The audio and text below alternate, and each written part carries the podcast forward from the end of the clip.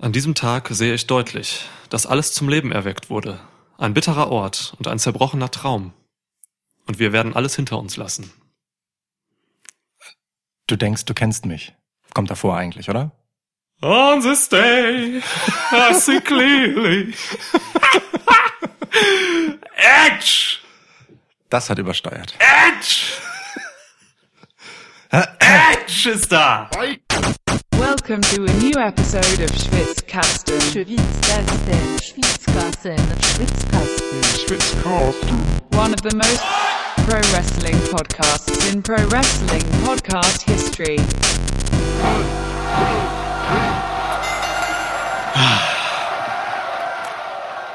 Du bist Lukas, ich bin Niklas. Ähm, Und Edge. und Edge ist da! Geil. Es ist Rumble Season. Nee, es ist WrestleMania Season. Rumble ist ja gewesen. Ah. Ah. Es ist, äh, also wir haben tagsüber geguckt, ne? heute ist Montag. Ich habe mir, ich hab mir für den Schwitzkasten tatsächlich immer montags freigenommen, das ist kein Witz. Und ähm, wie man das so montags tagsüber macht, trinkt man da auch mal ein Bier. Und ich habe kein Glas. Warte, ich muss mir ein Glas holen. Ähm, aber es ist halt, ne, also wenn Edge zurückkommt, dann, muss darf man- ich auch ein Bier trinken. Dann muss man darauf auch mal anstoßen. Ja. So. Bam. Ist es zu viel Spoiler, dass wir das mit Edge direkt sagen? Nee, oder? Das Internet wird voll davon sein. Wolltest du gerade so Fahrstuhlmusik machen, als ich mir das Glas geholt habe? Oder hast du gemacht? Ich hab Das- so ein Bum, Bum, Bum, Bum. Darauf antworte ich nicht. Du solltest eigentlich nur noch heute singen. On this day. Alter Bridge, Mann.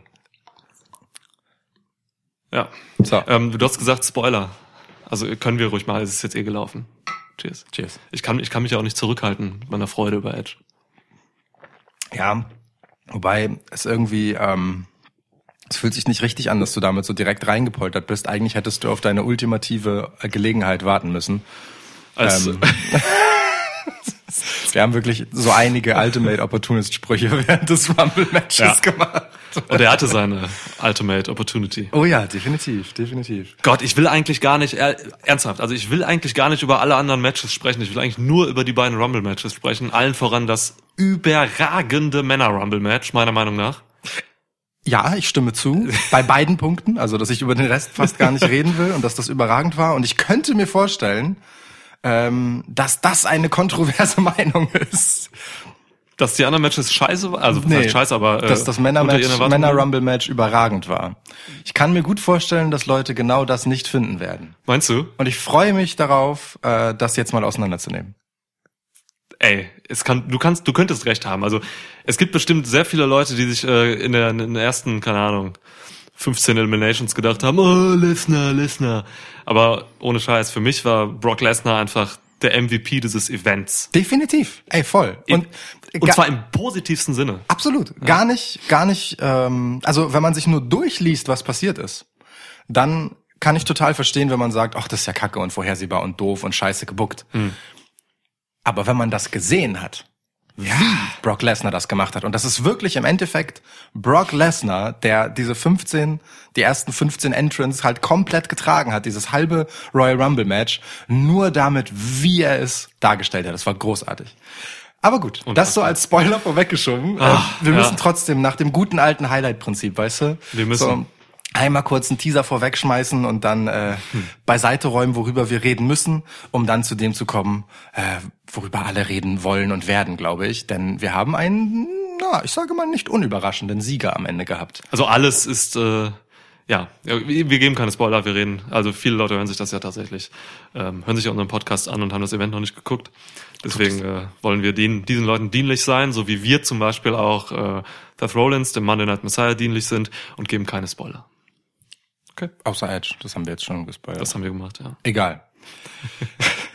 So, ähm, müssen wir eigentlich großartig über die Kickoff-Show-Matches sprechen oder wollen wir einfach nur kurz abhaken, dass Sheamus natürlich ähm, gegen Shorty G gewonnen hat und Andrade natürlich seinen Titel Umberto, gegen Umberto Carrillo verteidigt hat? On this day, Okay. it's so real to me. Gut, gut, gut. Everything's come to life. Ja, Kickoff-Show, hast du Kickoff-Show fertig gemacht? Ich habe gesungen. Ja, ja. Okay, gut. Okay. Das ist so furchtbar, oh Gott. Ja. Kommen wir also zum eigentlichen Beginn der Show. Roman Reigns gegen Baron Corbin. Ja. Ki Entschuldigung, King, King Corbin. King Corbin, er ist kein Baron mehr. Habe ich wieder den Adelstitel verwechselt. Ja. Ach, ärgerlich. Das Match war, wie, wie lang hast du die Zeit? Oh Gott. Äh, ja, habe ich. Warte. Warte, ich habe sie eher als du. Äh, 21 Minuten 20. Ja, wie viel davon zu lang? Ähm, 21 Minuten. 20 Sekunden waren okay von Mhm. Ja, denke ich auch, würde ich auch so nehmen. Ohne Scheiß. Also False Count Anywhere ist halt immer damit belastet. Man weiß, die gehen halt durchs, durchs Publikum. Das ist für die Arena ist es ganz toll, aber auch nur für die in so einer großen Arena, die wirklich direkt da stehen, wo die hergehen. Dann können sie die Superstars direkt anfassen und sehen. Alle anderen gucken auf den Monitor. Alle anderen gucken auf den Monitor und ohne Scheiß, das war so lang und so ermüdend. Und ähm, es ist obligatorisch für dieses Match, ähm, dass das Highlight Reel am Ende aus genau zwei Aktionen bestand. Ja. Und in der einen Aktion waren weder Roman Reigns noch King Corbin beteiligt sogar. Das, das finde ich am besten. das finde ich wirklich am besten. Das sagt mega viel über dein Match aus, wenn Mhm. am Ende die Regie dir ein Highlight Reel zusammenschneidet und wirklich die erste Aktion, die gezeigt wird, beinhaltet nur die vier Leute, die sich eingemischt haben. Ja. Ähm, und es war, wie von mir prophezeit, ein Uso, der von irgendwo geflogen kommt. Ein Uso. Ja. Was stimmt? Ein USO. Das klingt ja so ein bisschen wie, Ja, wie wie UFO. UFO, ja. Das war gar nicht absichtlich. Geil. Ähm, manchmal passieren mir kluge Dinge. Meistens, richtig. wenn ich was Kluges sage, ist es einfach Okay. dummer Zufall. Ähm, flog auf den anderen Uso und ähm, äh, Dolph Ziggler und Bobby Roode. Darf man noch Bobby sagen? Äh, Robert, bitte. Okay. Robert Roode. Robert Rute. Ähm, ja, also du hast es genauso in der Preview vorher gesehen. Ne? Also irgendwann, irgendwann fliegt ein Uso rein und dann ist halt der Brawl da so. War gut. Ja, das war gut, aber sonst hat mich dieses Match wirklich einfach so gelangweilt. Brawl, Schlag, es ist auch nichts passiert. Es gab keine krass. Gut, es gab so ein paar Samoan Drops durch den Tisch. Das ist immer schön. Ja, es haben äh, vier Announce-Tables dran geglaubt. Zuerst Ja. der deutsche, dann der spanische, dann der chinesische, dann der französische. Sean Deng. Ja. Das, ähm, ich weiß nicht, ob man da etwas Politisches reininterpretieren will. Da muss man mal gucken, wie, wie jetzt die nächsten, die nächsten Gegner der USA. Ja, ja, in der Reihenfolge. ja krass. Angie, watch out. Also es dauerte ungefähr 15 Minuten, bis Corbins Hofstart reinkam. Dann nochmal eine Minute länger, bis die Usos reinkamen. Dann gab es diesen Close-Spot, der total unspektakulär war. Wir kennen Close-Spots bei WWE ähm, mit Flüssigkeiten und so. Ne? Kevin Owens war ja mal im Klo. Ach, ach. Klospot, Also, was- ich hab, ja, ich, okay. Ja, ich habe ne, nicht verstanden. Und äh, der Rest echt, wie gesagt, langsam, boring. Ja, ich finde für äh, ein, ein Dixie-Klo Spot in einem Match gegen jemanden, der dich mit Hundefutter eingeschmiert hat, da kann man schon auch mal Scheiße fließen lassen. Kann man auch mal die Scheiße rausholen. Jetzt mal ja. Ernst so, ja. ne? Also im Endeffekt hat er ihn ja einfach nur umgekippt. Ja. So, also ist jetzt auch nur ein, weiß ich nicht, ein Clothesline, den man nicht kommen sieht. Viel mehr ist das ja nicht, Ja. da drin umzufallen. Ich habe mal auf dem Festival gesehen, also ich war relativ nah dran, dass äh, jemand äh, ein Toilette umgekippt hat, irgendwie so randalierende Jungs, die, und äh, da war ein Mädel drin. Die wussten, glaube ich, nicht, dass sie da drin ist. Die haben einfach das Klo umgeworfen und äh, die musste halt mit dem Notarztwagen abgeholt werden. Und äh, da kann man schon ein bisschen Dramatik, also ich möchte sagen, da kann man schon ein bisschen Dramatik reinbringen in so einen Spot. ich würde den Ansatz aber eigentlich, schneid es raus. Ähm, ich, ich, das ist eigentlich, ja. Ey, aber im Ernst, Pointe in geht nicht so auf. In, in, ja, außer dieser Aktion gab es in dem Match ja wirklich eigentlich nichts zu sehen, was Baron Corbin und Roman Reigns uns nicht in den letzten Wochen eh schon gezeigt hätten, in anderen Matches so. Ja, Nur halt einfach langgezogen und verteilt über die gesamte Arena. Und ich meine, es ist ein großes Baseballstadion, die Wege sind einfach lang. Ja. So, das, wir haben jetzt schon viel zu lang über lange Wege und so gesprochen, weil eigentlich, also im Endeffekt gab es dann halt ein Spear irgendwo so mitten im Publikum und danach war dann auch durch. Genau. Das war der erste von mehreren. Niklas sagt einfach Sekunden, bevor etwas passiert, was passiert, Momenten. Ähm, ja, insofern Roman Reigns gewinnt das Match. Allerdings, also heute hattest du deinen großen Prediction-Tag. Ich möchte allerdings betonen, auf unseren Preview äh, zurückblickend habe ich dieses Match richtig getippt und du nicht. Okay. So. Ja, meine große Prediction-Zeit kam dann jetzt im nächsten Match, im Women's Rumble. da habe ich viel angesagt, was dann gemacht wurde einfach. Ey, aber wirklich so. Eine, eine ganze Zeitspanne lang komplett korrekt. Wer als nächstes kommt, wer wen als nächstes rauswirft. Es war, war krank, wirklich. Ja. Könnte fast denken, du hattest die Klassenarbeit vorher schon irgendwie aus dem letzten Jahr und äh, hast dann einfach aus dem Kopf aufgeschrieben. Aber gut. Aus dem letzten Jahr äh, ist tatsächlich ein gutes Stichwort, weil es, es gab viele Entrances, die ähm, äh, äh, viele Teilnehmer, die auch im letzten Jahr da waren. Das sind, wie wir in der Preview auch vorausgesehen haben, diese typischen Legenden, die halt immer da sind. Ja. So, ne, Molly Holly und so. Das ist halt, äh, ja. Auf einer Skala von 1 bis 10, wie doll hast du dich über Kelly Kelly gefreut? Ähm, Auf einer Skala von 1 Oh. bis 10, wie doll hast du dich über Tony Storm gefreut? Ah! Okay. Ja. Du musst keine Zahlen sagen, ist okay. Okay. Also die, wo die Skalierung da ist, das können die Zuhörer selbst entscheiden. Seit äh, Tony Storm bei NXT aufgetaucht ist, vor irgendwie zwei, drei Wochen oder so, gab, ist, ist, ist Twitter zum Beispiel einfach nur voller Tony Storm Booty. Ja. Das ist echt schon krass. Fast wie dein Kinderzimmer. Als ich ein Kind war, war sie, weißt du, sie ist jünger als ich. Ja, Wenn mein Kinderzimmer schon Fotos von, einer, von, von Tony Storms Booty irgendwo hängen hatten, dann war die drei. ich wollte jetzt einfach ein Also- bisschen die, so das Bild zeichnen, dass du halt zu Hause wohnst und dein jetziges Kinderzimmer halt voll mit Tony Storm Postern von ihrem Booty ist. Lass das doch einfach mal stehen. Tu nicht so, als wäre dir das unangenehm.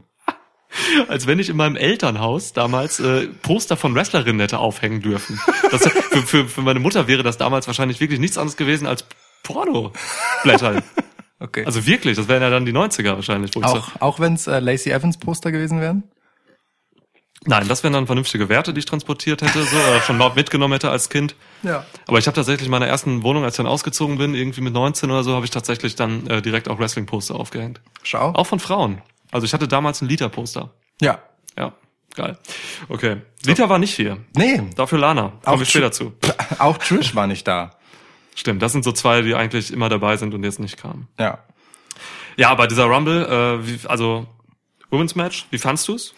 Ähm, ich fand tatsächlich, die erste Überraschung kam gleich zu Beginn und das finde ich eigentlich immer ganz gut.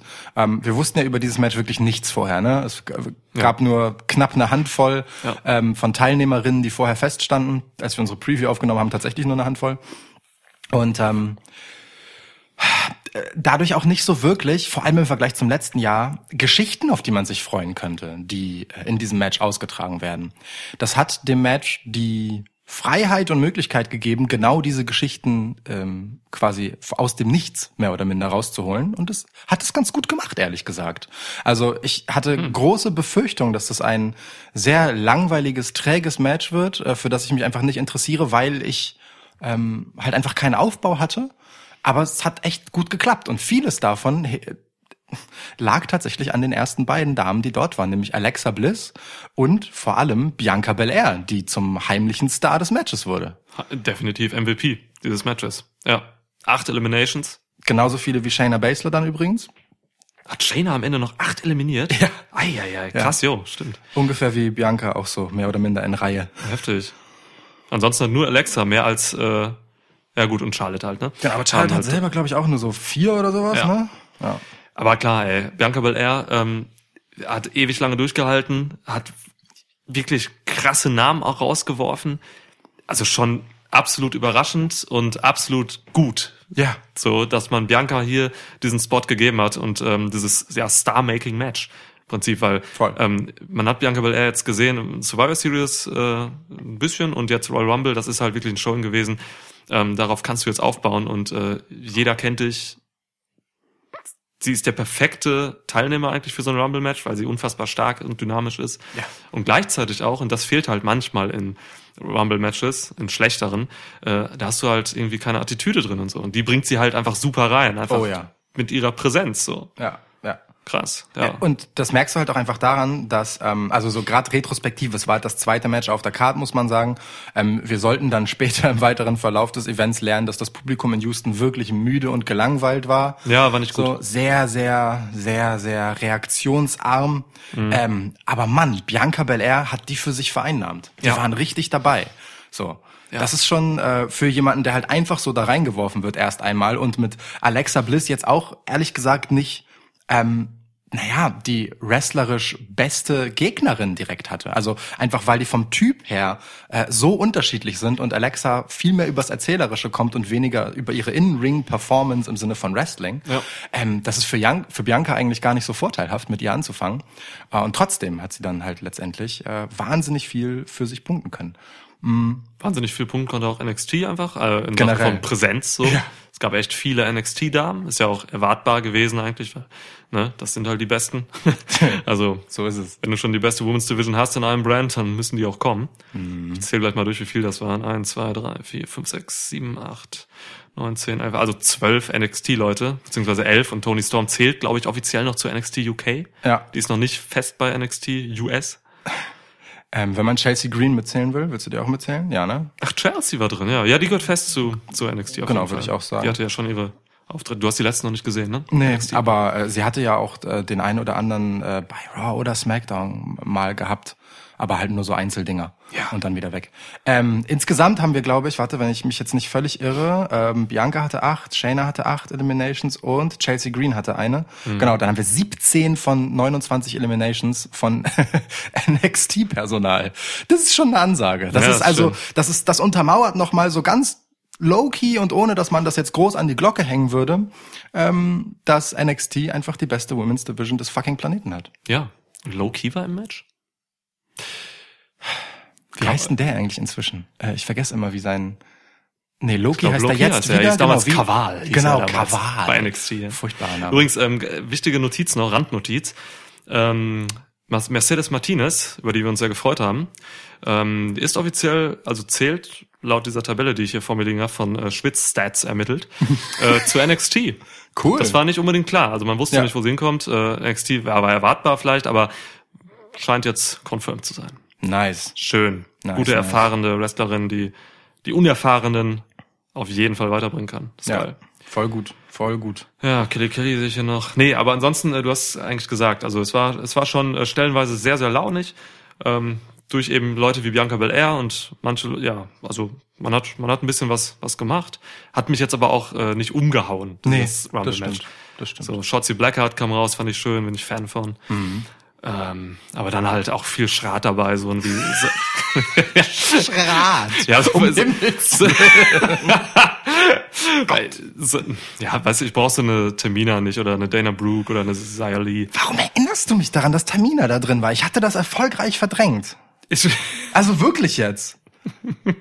Im Ernst. Ich bin noch so die ganze Zeit, gehe ich so für mich durch, was ist so passiert und da tauchte Tamina einfach nicht auf und jetzt erinnerst du mich dran. Jetzt, ey, sie Ah, war jetzt, keine Minute drin. komm. Ja, aber jetzt, jetzt sticht es mir so hier in die Augen von meinen Notizen. Es tut einfach weh. Ach, Mann. Für Tony habe ich mich natürlich sehr gefreut, ähm, sie zu sehen generell. Ja, ansonsten, Lass ähm, einfach so stehen. äh, ja, ansonsten Charlotte Flair hat halt, äh, hat dieses Match halt gewonnen. Ja.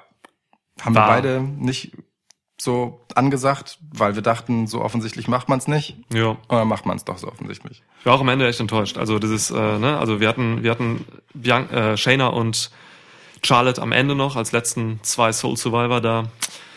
Und da wäre es schon ein geilerer Pop gewesen, auch wenn Shayna Heel ist, wäre es natürlich der beliebte Heel Pop gewesen, den man vom Publikum gekriegt hatte. Aber nein, Charlotte durfte sie in einer wirklich weirden Endsequenz Ja. äh, eliminieren, wo Charlotte einfach irgendwie draußen hing, sich festhielt noch an der Top Rope und irgendwie zweimal sie dann so mit den Beinen gegriffen darüber ziehen wollte und irgendwann klappt es dann halt.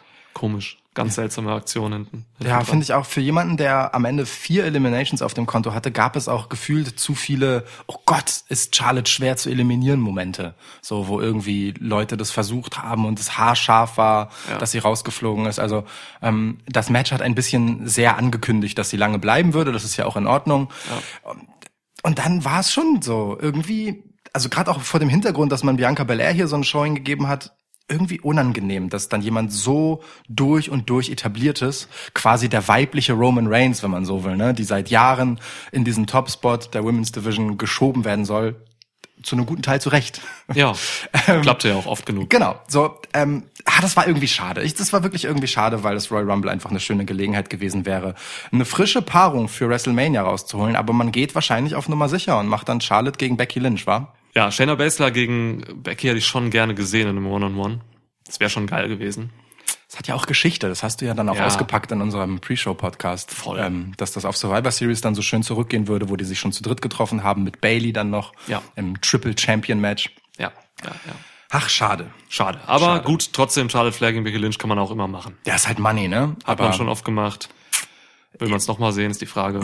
können sie noch was Neues bringen. Es ist eine Frage des Aufbaus. Ne? So, weil äh, im Endeffekt haben beide genug Matches gegeneinander gehabt, genug Worte ausgetauscht. Mal schauen. Mal schauen. Ähm, gut, kommen wir zum Main Event dieses Matches, was äh, irgendwann in der Mitte stattfand. Mandy Rose wird ähm, eliminiert, also beziehungsweise wird über die Top Rope geschmissen. Von Alexa Bliss? Von Alexa Bliss landet draußen, äh, die Kamera fängt nicht so richtig ein, wo sie landet. Anderer Kamera-Angle und wir sehen, Mandy Rose liegt auf Otis. Der einfach so, einfach so, neben dem Ring liegt, auf dem Rücken und Mandy auffängt. Sie liegt auf ihm drauf. Es ist äh, wirklich, also Corey Graves hat mal irgendwann an einer anderen Stelle gesagt, ich benutze jetzt aber hier, Romance is back. ähm, Mandy steht auf, geht über seine Plauze und rennt wieder ins Match. Eine traumhafte Sequenz. Dieser völlige Nonsens. Herrlich. Gepaart mit maximalem Humor und prickelnder Erotik. Absolut. Für mich ein absoluter Ro- Royal Rumble-Moment, äh, vielleicht aller Zeiten. Ey, wirklich, wirklich. Ein, ein Moment, der aber auch an dem Punkt dringend nötig war, weil kurz vorher hatten wir ja Lana kommt rein. Oh, wer kommt als nächstes? Liv Morgan kommt rein, eliminiert Lana, Ding fertig. Und, wird dann selbst eliminiert, natürlich direkt im Anschluss. Äh, Also, gut, so. Und da brauchte es halt so ein bisschen Wiedergutmachung, damit man äh, von dieser immer noch aufgewärmten Storyline ähm, nicht, nicht allzu sehr in Mitleidenschaft gezogen ist, emotional. Ja. Schön, Ganz- schön. Gab dann aber am Ende tatsächlich noch Dramatik in genau dieser Paarung, weil dann ähm, Otis wieder zu sein, generell Otis blieb dann ja ringside und Ja, hat, klar. hat äh, ein bisschen den Anheizer für das Match gespielt, ähm, weswegen es die ganze Zeit Otis Chance gab, was fast ein bisschen unfair ist, weil das Match halt echt unterhaltsam war währenddessen, was wirklich im Ring passiert ist Ja. und die ein oder andere Dame diese Pops auch verdient gehabt hätte, aber nun gut, so sei es. Ähm, dann rutscht Sonja Deville quasi einen Schlag aus und sie eliminiert Mandy. Fast. Fast. Wenn Otis nicht wieder dort wäre und sie auffangen würde, nur um dann im nächsten Moment an der ebenfalls heranfliegenden Sonja Deville dann doch zu Boden zu gehen, sodass Fire and Desire gleichzeitig mitsamt Otis draußen liegen. Von Bianca Belair eliminiert, ja. Ja, Wer wurde nicht von Bianca Belair eliminiert? Ja, stimmt. ja. ja, wirklich schön. War eine, war eine schöne Geschichte. Also generell diese Geschichten wurden in der ersten Hälfte erzählt. Lana und Liv, Otis Mandy. Kaum waren diese Geschichten dann vom Tisch, konnte man sich auch tatsächlich wieder ein bisschen mehr dem Match widmen. Also dem eigentlichen Ja, genau. In-Ring-Storytelling, sag ich mal. Äh, insofern, als dass dann äh, Bianca Belair und Alexa Bliss, die ja als erste im Match waren, immer noch drin waren.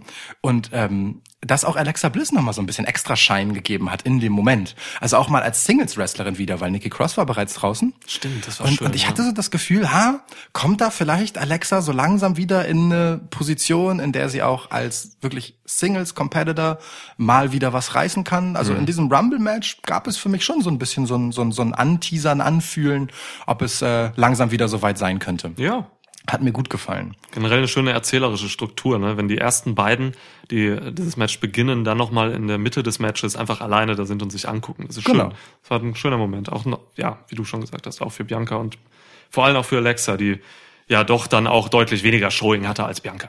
Aber sie hat immerhin Kyrie Sane eliminiert. So, muss man auch mal sagen. Viel zu schnell. Kyrie- allerdings. Kyrie hätte ich echt länger Allerdings. gern gesehen. Ja, naja, ähm, und dann wurde Alexa von Bianca Belair eliminiert, kurzerhand.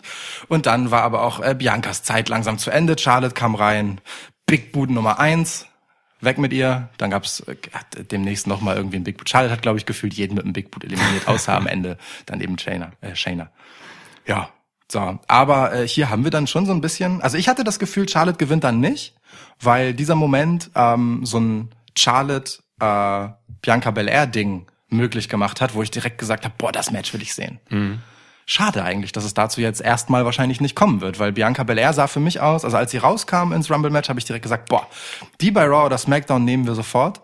Ähm, so- sowas haben die da sonst nicht. Also die, die, die Powerhouses, die es in den Women's Divisions gibt, ähm, bei den beiden Shows heißen halt Tamina oder Nia Jax. So. Ja, und das ist eine Insofern, ganz andere Nummer. Ne, Ja. Nimm, also wenn man Charlotte jetzt mal selbst ausklammern will, Ja. ähm, Bianca Belair wäre das super. Total. Definitiv. Ich frag, ja, auf jeden Fall. Die wird man sich wahrscheinlich bald auch schnappen für Raw. Ich hoffe doch. Da gehe ich von aus. Ich hoffe doch. Ja, also ich hoffe es auch, weil es Raw besser machen würde und NXT würde es natürlich schlechter machen, aber NXT ist so gut aufgestellt, was äh, Frauenwrestling angeht. Ja. Die können auch einen Abgang von äh, Bianca verkraften. Ja. ja. vielleicht hält sie dann doch nochmal den Titel vorher. Okay, Charlotte gewinnt. Äh, Ja. Haben, ja, Favoritin, Favoritensieg hier. Ja. Gehen wir weiter. Am Ende hat sie noch ein kurzes In-Ring-Interview äh, und äh, mit klarer Heel-Färbung, möchte ich sagen, äh, wo sie recht deutlich sagt, dass das ihre Division ist.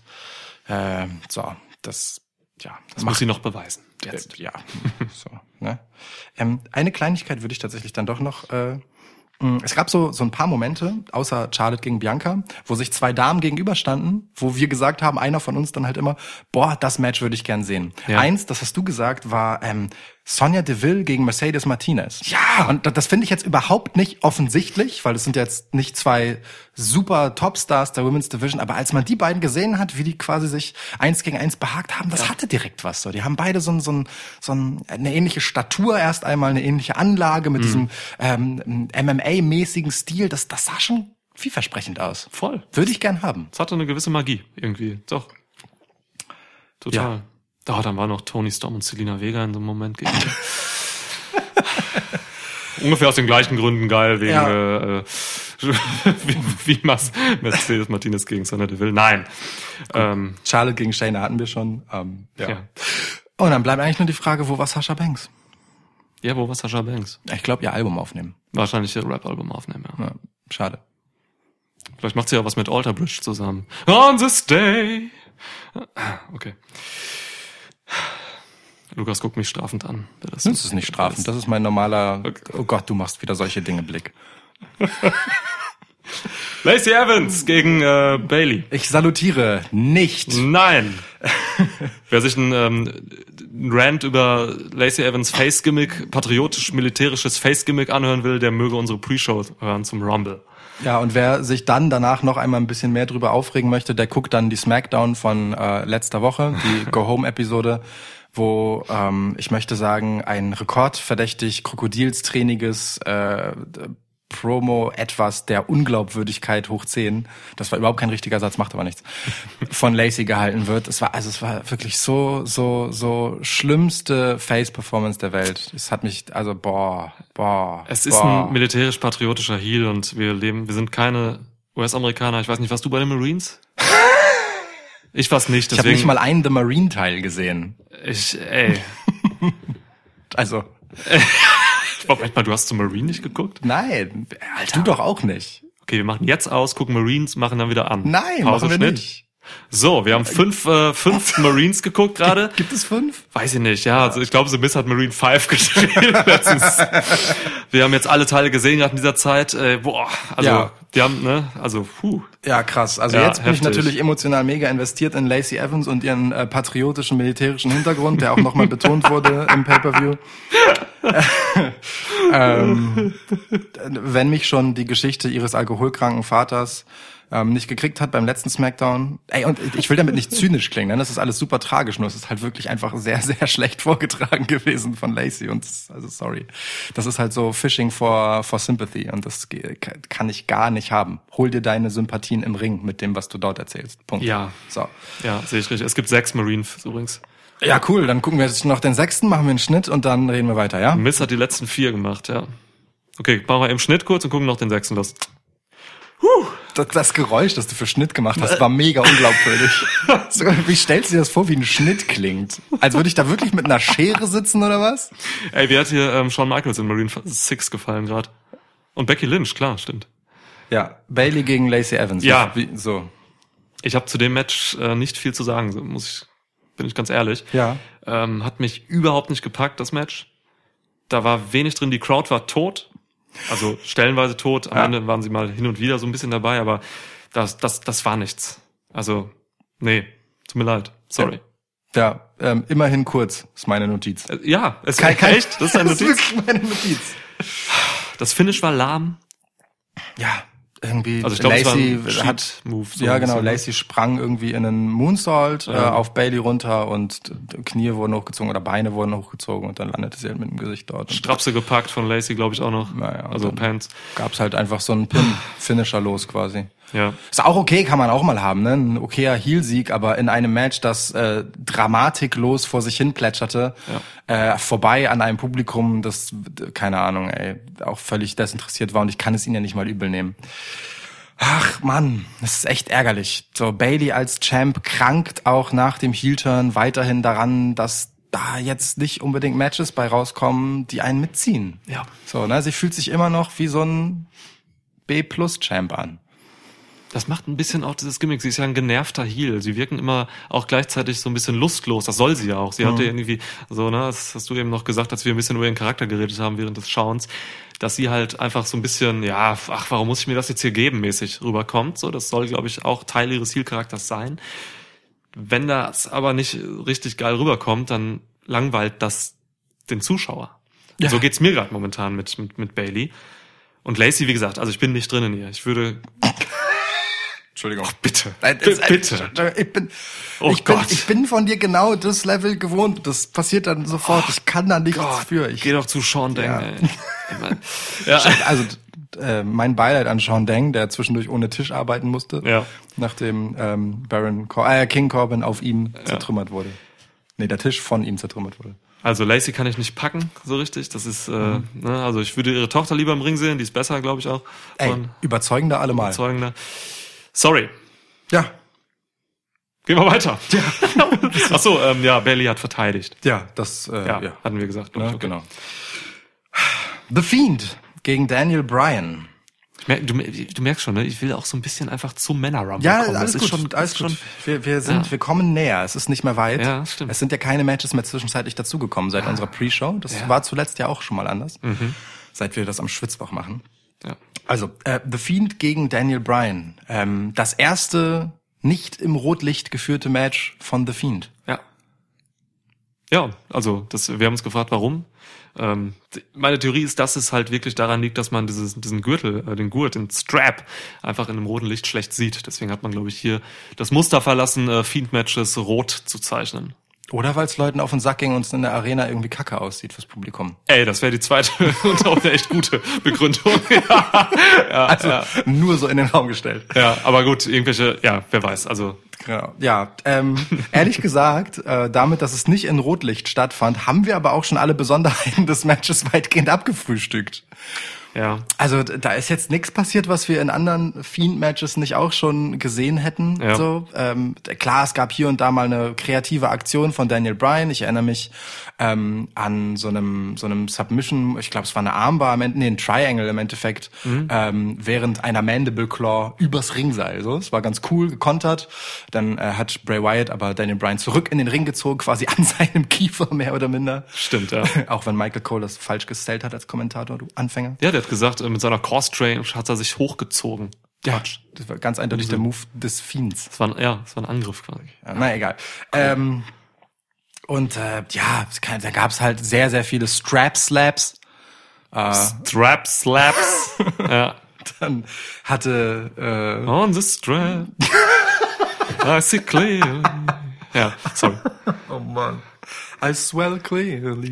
On the back. I swell clearly. So. Dichten wir es wenigstens um. Ähm, ja, also äh, Daniel Bryans Rücken sah danach auf jeden Fall auch nach einem Strap-Match aus, Ja. wo wir schon dabei sind. Und ähm, äh, für mich tatsächlich der beeindruckendste The Fiend-Moment waren nicht irgendwelche Kickouts nach Finishern oder dass er auch mal wieder nach dem Low Blow, trotz, also Low Blows, ne, auch so ein neues Ding, egal nach dem Low Blow trotzdem weitermachen konnte, sondern ähm, dass Daniel Bryan dann an, in so einem so einem Unbesiegbarkeitsmoment von The Fiend ihn äh, auf die Brust mit dem Strap attackiert hat und da musst du halt erstmal als Performer Bray Wyatt auch einfach stehen bleiben Ja, und nicht zucken dabei, ne? Und das einfach so wegstecken. Ja. Also äh, das äh, ja, Das okay. stimmt, das stimmt. Ja, generell, also so, du, du hast es richtig gesagt, hier ist wenig Neues passiert oder so. Ähm, es war eigentlich so von der Charakterarbeit her, so war es ja für den Fiend recht zuträglich. Er hat so ein paar Dinge noch gemacht, aber das kennt man halt alles auch von The Fiend. So diese, diese, diese Sachen, wo er halt so ein bisschen durchdreht zwischendurch, sich am Kopf packt und so. Ja. Ähm, diese No-Selling-Momente, die hatte er auch schon. Ja, also ich werde so ein bisschen Fiend müde, was seine Inring-Arbeit betrifft. Ich auch. Und äh, auch so ein großartiger Performer wie Daniel Bryan konnte diesem Match jetzt nicht irgendwie so einen Stempel aufdrücken, dass ich sage, okay, die haben hier, die haben, die haben es geschafft, mich jetzt über dieses Pay-per-View-Match weiter in diese Story zu bringen oder so. Das ist nicht passiert bei mir. Ärgerlicherweise, weil das Match hatte eigentlich alle Voraussetzungen dazu, das zu bringen ähm, über die psychologische Komponente. Ja. Im Endeffekt ist die Geschichte ja, ähm, Daniel Bryan ist der Erste, der nach einer handgreiflichen Begegnung, Begegnung mit The Fiend ähm, nicht ja durchdreht sozusagen und heel turnt. So. Ähm, nun hat er seine Haare und seinen Bart verloren, ist aber nicht weiter schlimm, sondern ist eigentlich im Prinzip beliebt wie schon lange nicht mehr. Und das fehlte in dem Match komplett. Es gab äh, eigentlich gar keine psychologische Kriegsführung zwischen den beiden. Es war halt ein okayes Match, also auch, auch kein langgezogenes Gimmick-Ding so, das geht schon. Ein okayes Match unter halt den ja, Limitationen dieses Straps. So. Ja. ja, stimmt. Ah, Also, weiß ich nicht. Ich frage mich halt, was ist jetzt mit Daniel Bryan? Ne? Der hat sich am Ende sehr, sehr, sehr langsam und langwierig äh, die Rampe hochgeschleppt, auch unter mehrfachen Stürzen. Unter, Den Gang viel mehr. Eine Rampe hatten sie, glaube ich, diesmal gar nicht. Ja, ne? stimmt, Ja. das war ein langer Gang. Du, du sagtest noch so an in einer Game of Thrones Reminiszenz so Shame. Walk of Shame, ja. Shame. Shame. Er hat mehrmals zusammengebrochen auch und so, ne? Ja. Also das war schon. Also keine Ahnung, vielleicht Das- geht die Geschichte auch noch weiter, ähm, aber äh, da frage ich mich dann halt, warum man dann dieses Match gebraucht hat. So, Ja. ne? ähm, naja. Ja. Ähm, äh, der, der, der beste Charakterarbeitsmoment von The Fiend war gleich am Beginn übrigens, äh, als er so an, relativ nah an der Kamera vorbeiging und irgendwo aus dem Publikum jemand Yowie Wowie rief und er sich so zu ihm hindrehte und so ein anerkennendes Grunzen dann antwortete. Ja. Das war schon ganz geil, wie er so kurz aus seiner Rolle fast Ja. ausgebrochen ist. Ja, Aber ja. es- ja hat mir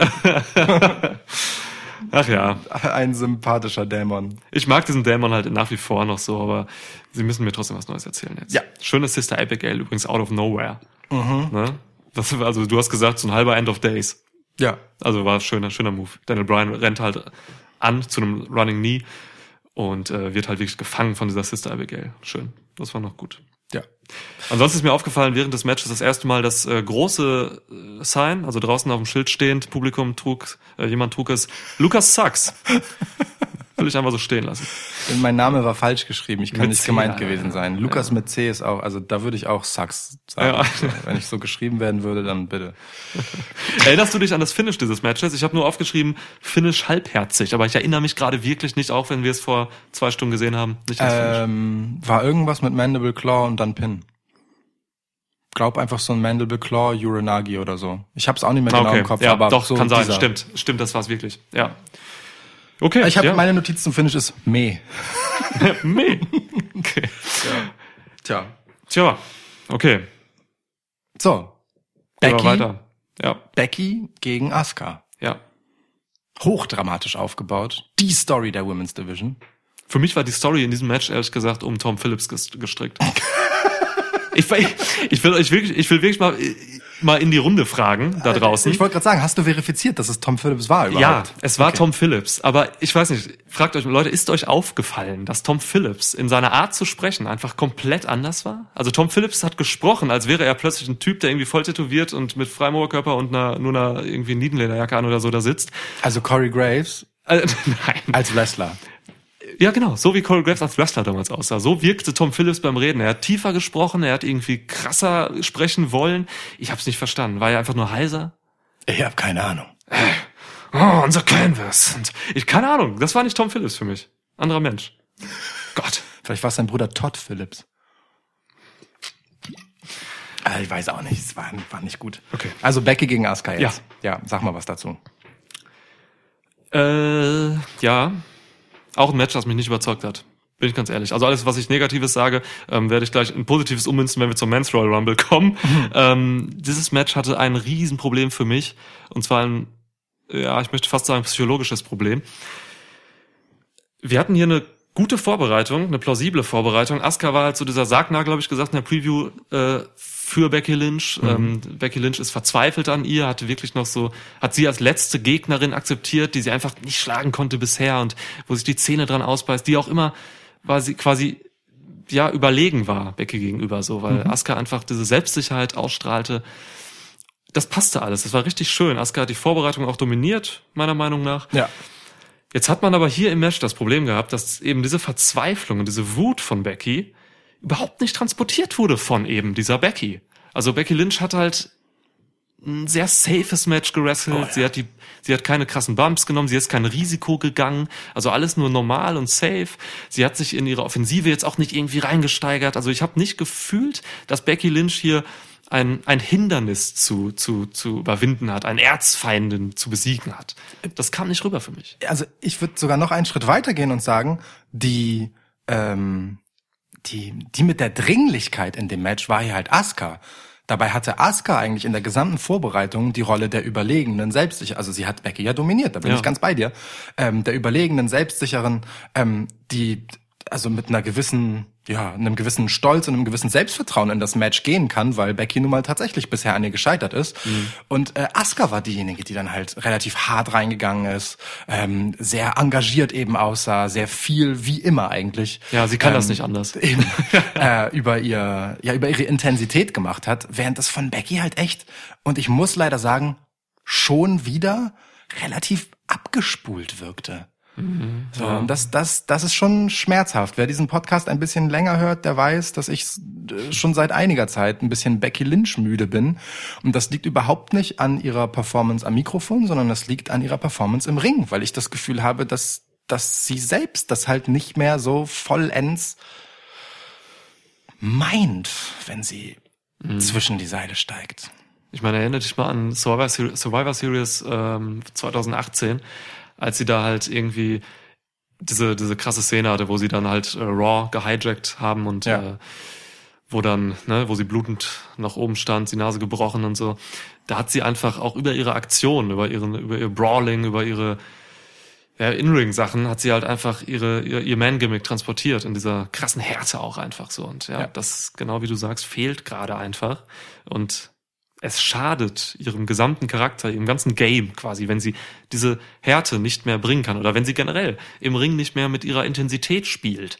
Weil das Ja. war hier wirklich nicht der Fall. Ich sehe ich seh The Man im Ring nicht mehr. Ich sehe The Man am Mikro. Ich sehe Ja. The Man auch auf Twitter. Ja. Aber ich sehe The Man im Ring nicht, wirklich nicht. Also Ja. keine Ahnung, was da los ist.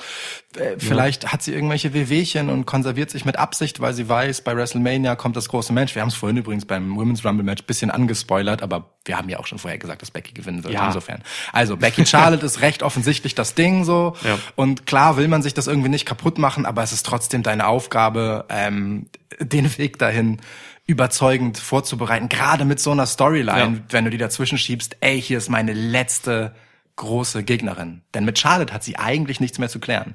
Außer, dass Charlotte jetzt ein Recht auf dieses Match hat. Genau, das stimmt, ja.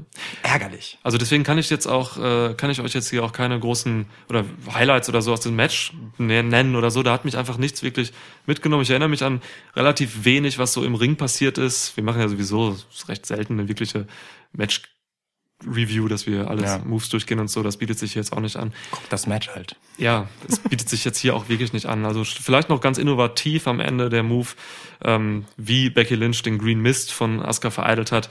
Sie hat ihr halt einfach im richtigen Moment in den Bauch getreten, so dass Asuka halt den Green Mist in die Luft verpuffen lässt, in die Luft spuckt und konnte dann halt ähm, ja pinnen.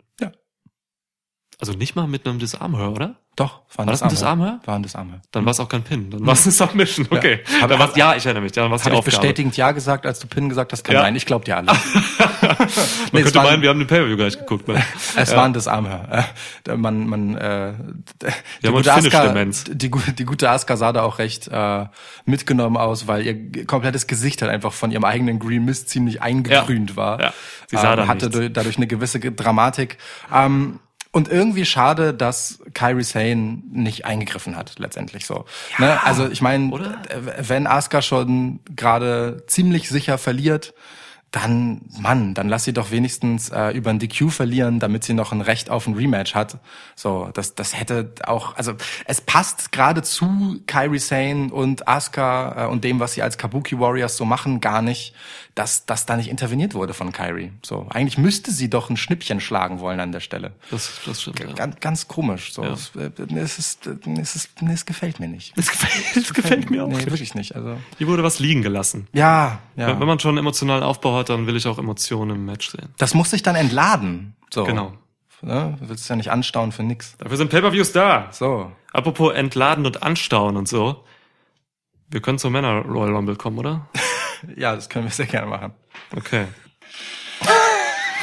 Ja, okay, danke. Okay, okay, okay. Du kannst, du kannst, es ist okay, du kannst ruhig ausmachen. Es ist wirklich okay, du kannst es ausmachen. Du kannst es unbedingt, wirklich. Also mach. Darfst nicht, zu, nicht zu lange laufen lassen wegen GEMA. Ja, ich weiß. Ähm. Ja. Ja, aber stimmt nicht ganz, denn der Song, der zu Beginn erklang, war von Elias. ja, stimmt, der erste wirkliche Song kam von Elias, ja. Apropos, wir haben, glaube ich, gar nicht, ähm, wollen wir wirklich über Elias sprechen? Nee, lass lieber Nee, über ne? Brock Lesnar reden. Ja, okay, Brock Lesnar. Also Brock Lesnar kommt an Nummer eins, wie angekündigt, ähm, ins äh, Royal Rumble Match und sehr schnell hatte ich das Gefühl, bäh. Zum Glück ließ dieses Gefühl sehr schnell nach. Denn was passiert ist, ist, dass Brock Lesnar sehr, sehr vorhersehbar im Prinzip äh, tatsächlich einen nach dem anderen sämtliche Leute, die da so reinkamen, super schnell eliminiert hat. 13 Mann. Insgesamt. Damit hat er gleichgezogen mit Braun Strowman Ja. äh, beim äh, rekordtechnisch. Der das übrigens aber nur bei einem Greatest Royal Rumble machen konnte mit 40 Teilnehmern. Also effektiv ist das weniger wert. Egal. Ja, Äh, definitiv. Schwitz-Stats hat das ausgewertet. Genau, danke Ähm, Schwitz-Stats. So, Brock Lesnar eliminiert Elias, alles cool. Dann kommt aber Eric Rowan rein. Eric Rowan Eric. Rowan rein. Und du sagst so, boah, krass, okay, Eric Rowan, den kann er nicht einfach so direkt eliminieren. Ja. Zack, direkt. Direkt raus. So, und da hatte ich so das Gefühl, als dann halt auch Robert Root als nächstes kam, okay, jetzt kommt erstmal ein bisschen Kanonenfutter und Brock schmeißt wirklich jeden einzelnen raus, bevor der nächste kommt. Und ich war echt erstmal abgeturnt, bis dann es angefangen hat, dass Brock Lesnar ein bisschen mehr daraus gemacht hat. Ohne Scheiß, Brock Lesnar hat hier und Leute, ohne Scheiß, alle an alle da draußen, die wirklich diesen typischen WWE Brock Lesnar Heat jetzt hier oder Rant irgendwie immer abspulen so, ne? Überlegt euch, wenn ihr diesen Royal Rumble gesehen habt und über Brock Lesnar irgendwie abhaten wollt, überlegt euch, ob ihr nicht vielleicht doch noch mal einmal ein bisschen also mit einem mit einem mit einem relativ vorurteilslosen Blick oder so auf dieses Match und auf diese Leistung von Brock Lesnar gucken wollt. Denn was der hier gemacht hat, und es gab extra Kameras, die nur auf Brock Lesnar gezeigt haben. Oh so, ja. ne? Immer zwischen den, ähm, zwischen den Teilnehmern äh, wechseln, die dann so reinkamen und so. Da gab's sehr, sehr viele Shots auf Lesnar. Und der hat das Match verkauft wie, also bitte, gebt ihn dafür 90 Millionen Dollar. Das ist ohne Scheiß. Also er hat, er hat sich hier wirklich aufgeopfert. Er hat jeden Teilnehmer gesellt auf unterschiedliche Art und Weise. Ja. Er hat äh, im Ring hat er tatsächlich das Nötigste gemacht, aber das Nötigste halt mit einer Glaubwürdigkeit und einer einem ja auch so, so einer Energie einfach, so einem Spaß, der dahinter steckt. Ja. Das hat mich so reingezogen. Also ich war komplett drin, ähm, als er gegen John Morrison antrat und äh, quasi John Morrison mit einem German Suplex einfach übers, über Top Rope äh, eliminiert hat. Ey, das Mega. war, das war, glaube ich, war das nicht ein Belly to Belly sogar? Ja, ist vorwärts, glaube ich, rausgeflogen. Oder ein Belly to Back, keine Ahnung. ich glaube, das war ein klassischer German Suplex. Auf jeden aus Fall, kann, kann sein, auf jeden Fall ist äh, John Morrison gut geflippt in seinem Flug, wie Ja, das. John Morrison Das ähm, als Prince of Parkour natürlich kann. Ähm, Alter, wie dieser Mann draußen gelandet ist, irre. Ja. Und dann ging es tatsächlich so ein bisschen los. Dann kamen so Leute rein und es, äh, und es gab dann ein bisschen Psychologie von Brock Lesnar. Und auch Geschichte, weil Kofi Genau. Kingston als nächster kam. ähm, nee, Rey Mysterio. Oder? Nee, Ray kam nach Kofi. Ach stimmt, genau, aber wurde, Ja. stimmt, er wurde als nächstes eliminiert dann am Ende des Tages. Ja, du hast recht. Das war schon, das war schon geil, weil Ja, also ne, voll. ich, ich habe mir ein bisschen gewünscht, dass Kofi Kingston vielleicht, also als eine Option so, als Zweiter reinkommt äh, und äh, Lesnar halt nach acht Sekunden rausholt, raushaut, um äh, die Rache quasi auszuüben. Die unwahrscheinlichste Retourkutsche in der Geschichte von WWE. aber, aber eine Ja. wundervolle Idee. Hat mir, ja, finde ich gut. Aber Kofi war der Erste, der länger drin blieb jetzt, Ja. weil dann kam noch Ray und nachher noch Big E und so, dann gab es diese Allianz gegen, gegen Brock, aber auch da hat man dann wirklich einfach Brock mal sowas von die Peitsche in die Hand gegeben, weil Ja. er einfach, und auch wirklich überraschend, das war wieder auch so eine Überraschung, dass er wirklich diese drei Top-Faces quasi äh, einfach krass eliminiert hat. Ja. Das war schon wirklich, wirklich ein heftiges Showing. Und ich dachte mir so, boah, Brock Lesnar, du bist ein verfickter Star. Voll. Also ich meine, Ray, Ex-Champ, mehrfach. Ja. Äh, Kofi, Ex-Champ, aktueller Tag-Team-Champ zusammen mit Big E und die alle drei einfach wirklich auf einen Schlag raus. Ja. Das ist schon, ist schon okay. Total. Ja. Dann kam mit Cesaro wieder ein bisschen Kanonenfutter.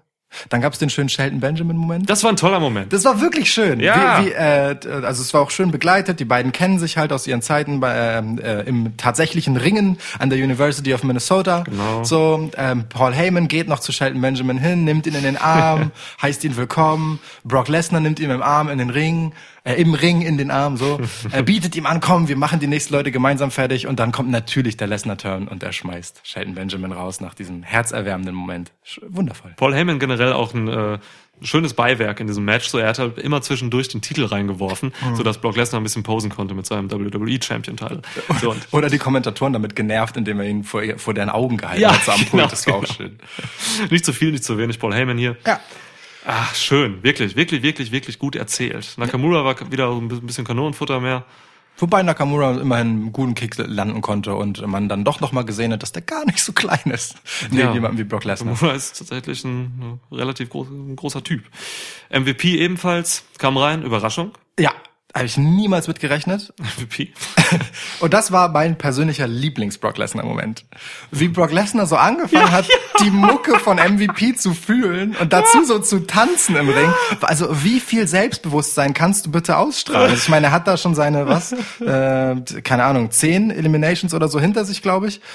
Ja, zehn. Äh, und ist sich natürlich seiner Sache total sicher so, ne? Hat gerade drei Leute auf einmal rausgehauen und dann tanzt er da halt einfach so im Ring in bester äh, Brock Lesnar Money in the Bank Manier. Ja. So, das, äh, ne? Als er den äh, Titel, äh, den äh, Koffer immer so als Boombox benutzt hat. Herrlich. Das war nicht gescriptet. Also ganz vieles von Brock Lesnar war hier nicht gescriptet. Man vertraut, also gerade Vince vertraut Brock Lesnar dann einfach auch diese Dinge an.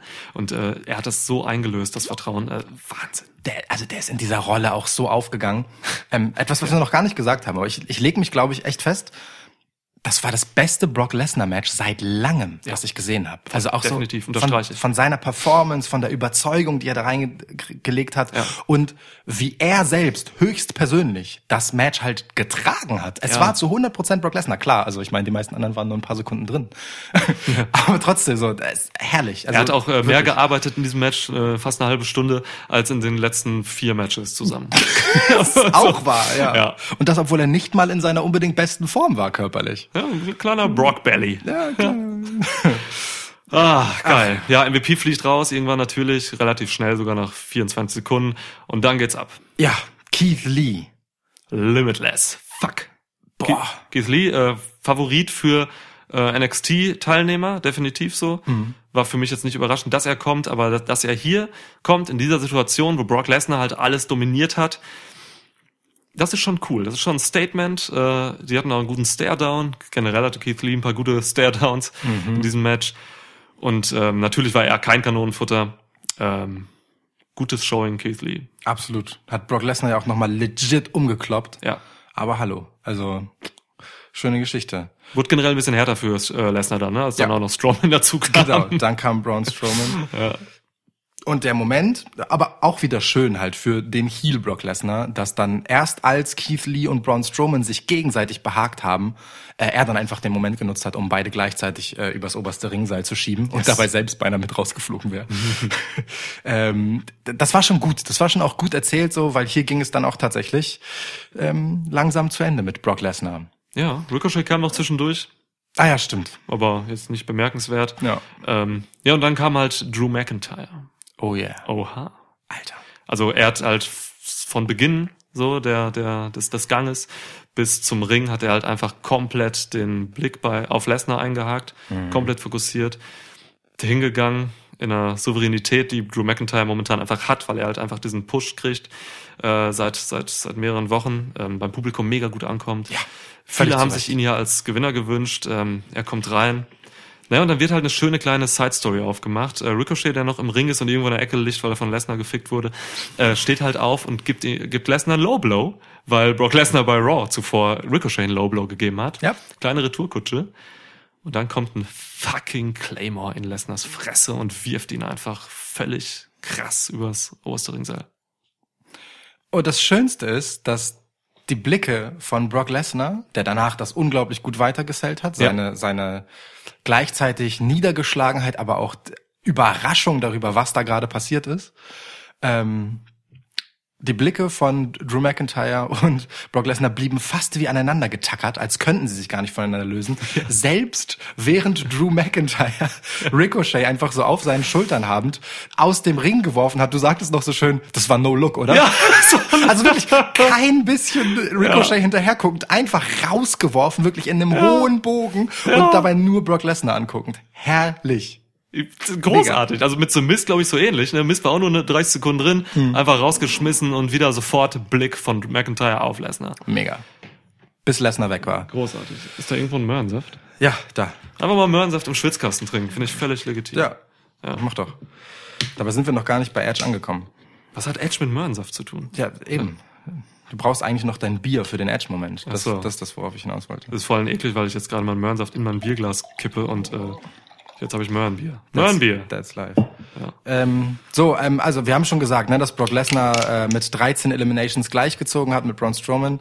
Ähm, Vom ewigen Rekord oder was? ja, genau. De, der- in Royal Rumble doch Eliminations. Doch. Kane hatte doch. Nein, nein, nein, in einem Match. In Ach so, in einem Match, Ja, okay, in einem okay, Match, genau. gut.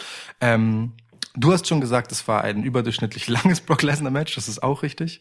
Allerdings mit programmierten Pausen, muss man ja auch sagen. Hat ja zwischendurch die Wartezeiten, bis neue Leute rauskommen.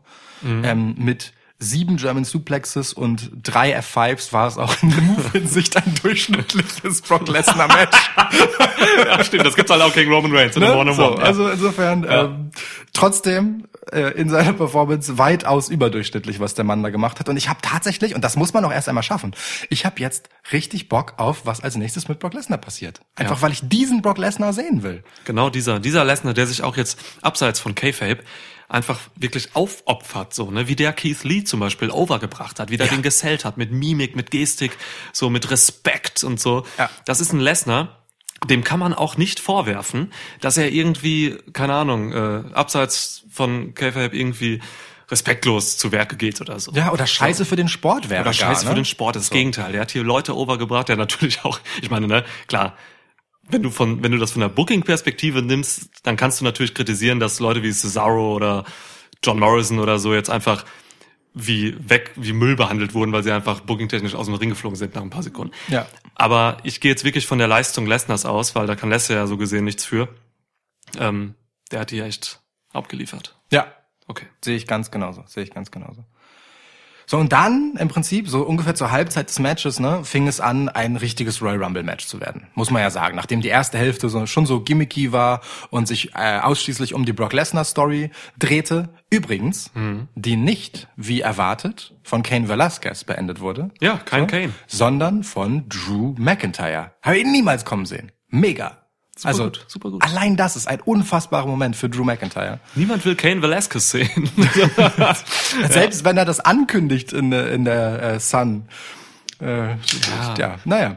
Gut, äh, so, es fing an, wie gesagt, ein richtiges Match zu werden und ähm, und da hat man dann auch so langsam gemerkt, wenn man das so komprimiert, ne, auf so die letzten 15 Teilnehmer, was für ein absurd hochkarätiges Personal WWE einfach aufzubieten hat. Aufzubieten ist kein Wort, aufzu zu bieten, zu bieten einfach, zu bieten Das ist Wahnsinn, Wahnsinn. Ja. Boah. Allein so auch so die letzten, keine Ahnung, zehn Minuten dieses Rumbles, was da für Personal war. Also wirklich, da fing dann auch diese This is awesome Chance an und Ja. so. Dieses Match hat einfach maximal überzeugt, also die Crowd auch vor Ort. Ja. So, ne? Eine Crowd, die zwischenzeitlich halt für mehrere Matches am Stück eingeschlafen ist, das darf man ja auch nicht vergessen, so. Ja, ist wirklich so, ne? Genau. Aber ey, so ging's mir auch. Also ich kann die Crowd da auch so in gewisser Weise verstehen. Ist tatsächlich so. Ja, verstehe ich auch. Ja, also McIntyre wirft äh, Lesnar raus. Äh, The Miz fliegt irgendwie. Ähm, und dann kommt AJ Styles. Und AJ Styles ist halt auch, äh, ja, da ging das dann los mit den Big Names auch, die dann nochmal so kamen. Ähm, blieb natürlich auch drin. Ziggler Gut Pops kam. bekommen vom Publikum, trotz aktueller AJ? Heel-Ausrichtung, ja. Ja. Ja. Ach, AJ Wie halt bei AJ in einem Rumble-Match hat man sich gefälligst zu freuen. Ja, eben. Mann. Weniger über Dolph Ziggler und Carl Anderson so. Das sind in so einem Match, weiß ich nicht, also Stückwerk so nur. Stückwerk, ja. So, und dann hatten wir mit Nummer 21, Entrance Nummer 21, alter Schwede. Es ist einfach, Mann, ist ja gut. Du hast es schon einmal gemacht. Ist okay, ist okay, ist okay. Ist okay. Cut the music. In bester Lana-Manier. cut, cut. Gut, dass wir nicht über Lana gesprochen haben, Ja. eben im Rumble. Doch, Also, haben wir kurz. Gut, dass Sehr wir nicht über kurz. Santino Mar- Marella gesprochen haben. Das im haben wir Rumble. wirklich nicht, ja. Okay. okay. Santina Marana. Also Mörderpop. Du hast gesagt Pop des Todes. Ja, Unfassbar. Das Dach fliegt weg. wirklich. Edge kommt als Nummer 21. Wir haben noch gesagt, nee, das macht er bestimmt nicht. Und dann doch.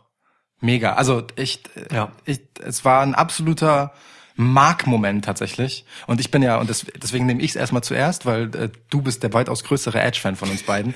Trotzdem, da kommt halt einfach, ich lehne mich aus dem Fenster, der beste Heel in der Geschichte von WWE, also wirklich jemand, meine Güte, ist das schön, den wiederzusehen, weil es einfach ein Typ ist, dessen Karriere auf ihrem Höhepunkt eigentlich oder zumindest zu einem Zeitpunkt, wo er noch locker ein paar Jahre gehabt hätte, von einer beschissenen Kackverletzung jäh beendet wurde. Hoch emotional, ehrlich gesagt. Also für mich so, weil ich ihn einfach echt gerne gehasst habe. ähm, der kommt rein und sieht halt so gut aus wie noch nie. Meine Güte, was für ein Körperbau. So, die, das bisschen Grau im Bart steht ihm auch gut. Grizzled. Und ey Mann, das Publikum liebt es halt völlig zu Recht. Und das Schönste daran, ehrlich gesagt, macht nicht einfach nur so einen Gimmick-Auftritt, sondern ist einfach legit in diesem Match. Der hat keinen Ringrust. Null! Leck mich am Arsch. Der war ewig raus. Neun Jahre! Verletzung sondergleichen. Kommt jetzt wieder, sieht scheiße gut aus. Grizzled old veteran. Und hat kein Ringrust. Was soll das? Wie geht das? Äh, das ist wirklich super. Also ich, äh, ich habe mir mal diese Doku angesehen auf dem Network. Es gibt wahrscheinlich mehrere, aber es gibt eine, die ist sehr lang und ich weiß gerade nicht, wie sie heißt. Da wird nochmal die ganze Story von Edge auch ein bisschen aufgerollt und so, also wirklich zurückgehend mit diesem, mit seinen, seinen Anfangszeiten bei WWE und den der Sache mit Edge, äh, Lita und Matt Hardy damals und so. Also wirklich alles wird aufgeholt, aber dann auch bis zu seiner Verletzung und äh, was er so in der Zeit danach macht und so, wie er ähm, sich fit hält und so. Er hat irgendwie so ein Haus, macht so ein, er ist ein Outdoor-Typ, also der ist, lebt quasi im Wald irgendwo im Mittleren Westen und äh, wahrscheinlich und macht halt den ganzen Tag Sport so und hält sich halt fit und hat es halt wirklich geschafft, jetzt wieder gesund zu werden, weil wir haben darauf geachtet, er hat Bumps eingesteckt, er hat einen Deep Six von Corbin genommen und Ja. so. Also er hat schon einfach was genommen. Das heißt, er ist nicht so fragil, wie man, wie ich befürchtet hatte. Ja, auch Dinge auf dem Nacken. Das, und der Deep Six Genau. war nicht der einzige. Also, also, Ja, ja, da waren schon ein paar Power-Moves so bei, die er Ja. genommen hat. Das ist wundervoll zu sehen, dass es funktioniert, weil Edge ist klug genug, das nicht zu machen, wenn er nicht, äh, wenn er noch ein Risiko wäre, Ja. dass er, keine Ahnung, irgendwie gelähmt wird oder so. Ja. Ähm, von daher, ich bin einfach recht froh. Edge ist der, ja, mein Vorbild. ähm, wirklich, also ein, ich bin riesengroßer Edge-Fan und ich, ich überlege gerade noch so, also mir, mir fällt auch niemand ein, der mich äh, mehr gezogen hat als Charakter wie Edge. Und das hat er in diesem Match wieder so gemacht, als wäre er nie weg gewesen. Es Ja. war also was für eine Chemie, der sofort hatte. Na, ich meine, natürlich hatte er mit Randy Orton dann ziemlich schnell jemanden gefunden, äh, mit dem er einfach eine Geschichte hat. Ja, Rated RKO, damals Tag Team. Und äh, es war herrlich. Die war auch, auch Randy Ortons Geste, als er sich so Edge angeguckt hat, so hat er sich so über den Bauch gestrichen, so an, an, ihn anerkennt angeguckt, so Mensch, das siehst du ja ganz gut aus, Oh, alter Fit Freund. Edge, man. Das war schon cool. Äh, Die beiden haben an mehreren Stellen zusammengearbeitet. Und wie gesagt, Edge blieb eine ganze Weile im Match, war im Endeffekt äh, der drittletzte, der eliminiert wurde. Unmittelbar, wenn ich so weit vorspringen darf, nachdem er selbst Randy Orton eliminiert hat.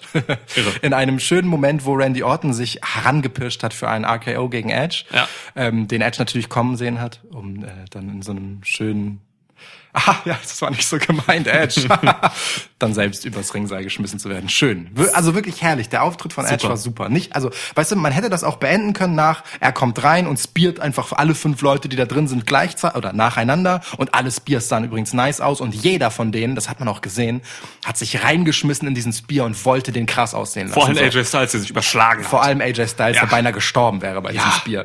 Äh, also wirklich so. So Ey. hauchdünn wie sein Kopf über der Matte war. Ja. Äh, Ru ehrenwerter Tod. Also Ja. wenn ich sterben möchte, wirklich, wenn ich sterben möchte, wenn mich jetzt mal fragt, Niklas, wie würdest du am liebsten sterben? Bitte, durch ein Edge Spear. Okay, alles klar. Das äh, muss ich mir nachher notieren, an welcher Stelle das ist. Das ist ein wunderbares äh, Ja. Schnipselchen für diesen Podcast. Ja, also Ed, äh, wirklich, ich bin durch und durch überrascht von dieser Edge-Geschichte, weil sie passiert ist und weil sie so, ähm, ich weiß nicht, so so gut passiert ist einfach. Es ist einfach ein rundum gelungenes ähm, Showing für ihn, dass das auch seine Legacy nicht irgendwie beschmutzt oder so. Das Ja. hatten wir ja befürchtet, ne? Ähm, oder anders, wir haben gesagt, der kommt nicht zurück, wenn der nicht weiß, das geht gut. Wahrscheinlich Ja. lässt es deswegen einfach bleiben, weil man nie hundertprozentig sicher sein kann. Aber nee, das war ein guter, selbstbewusster Auftritt. Wie gesagt, als wäre er nie weg gewesen.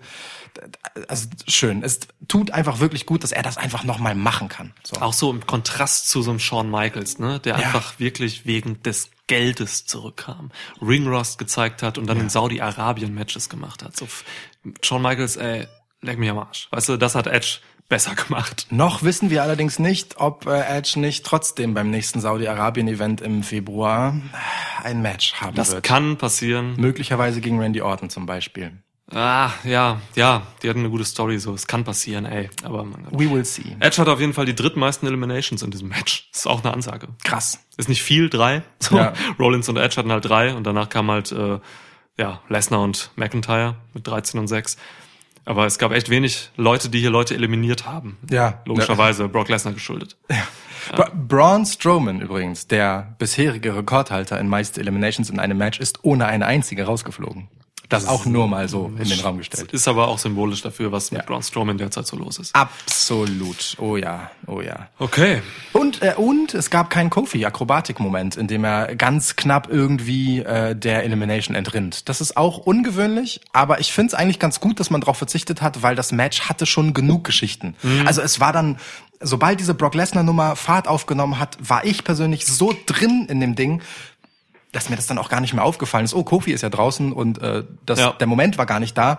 Und es sind danach einfach noch so viele geile Sachen passiert, dass, dass ich das auch nicht gebraucht habe. Also Naomi hat den Kofi-Moment in ihrem Women's Royal Rumble Match bekommen. ein bisschen sehr lang gezogen. Aber ja. Ja. Aber ja. Aber schön, Naomi ist zurück, haben wir eben gar nicht erwähnt. Es gibt tatsächlich äh, viele Naomi-Fans da draußen. Ähm, ich bin kein Fan von ihr, weil ich glaube, sie ist weniger, sie ist keine Wrestlerin, sondern äh, ja, Akrobatin? Hm. Akrobatin. Sie wrestelt mir nicht wirklich. Sie wrestelt mir nicht wirklich. ähm, ja, gut, so viel dazu. Auch ein schöner Schnipsel, den ich einfach mal vielleicht so irgendwo hochladen kann. Apropos nicht wresteln, ähm, Matt Riddle kam irgendwann dann auch rein, nachdem King Corbin noch dazu kam.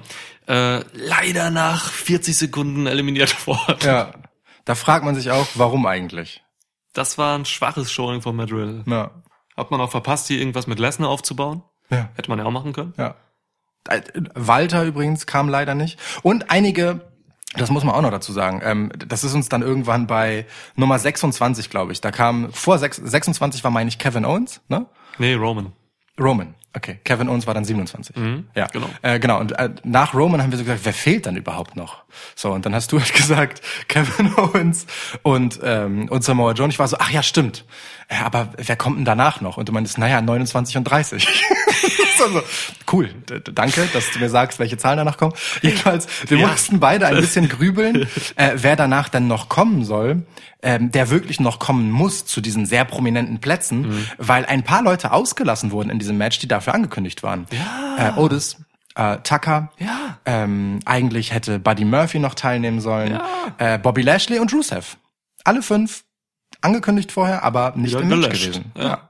Also, keine Ahnung, Rusev und Lashley finde ich jetzt, äh, habe ich keine Erklärung. Bei Otis würde ich sagen, bei Otis und Tucker, das liegt da wegen seines ungebührlichen Verhaltens im Women's Rumble Match, dass er da so unfair eingegriffen hat, dass er deswegen disqualifiziert wurde und Völlig Tucker legitim. Mit, Ja. Mhm. ne? Würde ich schon sagen.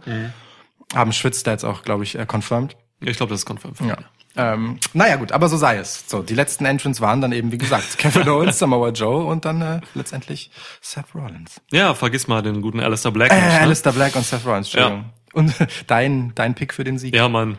Pick a winner for me. Äh, ist dann ein bisschen, ja, recht blass rausgeflogen. Schon, Alistair ne? Black hatte, er hatte ein paar gute Kicks hier zeigen dürfen, so, hat aber niemanden eliminiert, war auch nur fünf Minuten drin und äh, wurde dann halt irgendwann von der Geschichte her vernünftig erzählt, von Rollins eliminiert.